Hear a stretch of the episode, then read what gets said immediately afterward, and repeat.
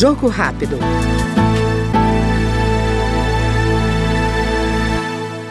A Comissão de Viação e Transportes aprovou o projeto que aumenta as penas previstas no Código de Trânsito para condutor não habilitado, com habilitação vencida ou recém-habilitado, que cometeu infração grave.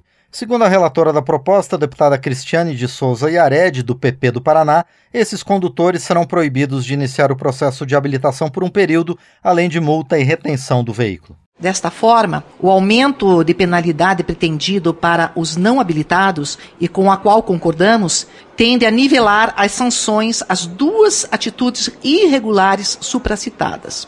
O projeto apensado também tem o propósito de corrigir desproporcionalidade de penalidades, ainda mais evidente neste caso. O cidadão com a permissão para dirigir ou autorização para conduzir ciclomotor vencida não pode, sem dúvida, ser equiparado a condutor que nunca passou por processo completo de habilitação.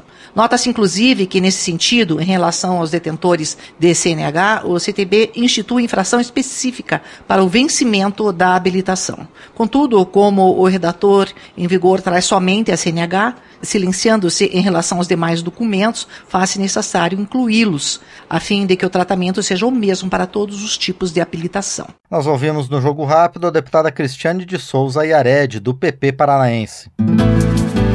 Jogo Rápido.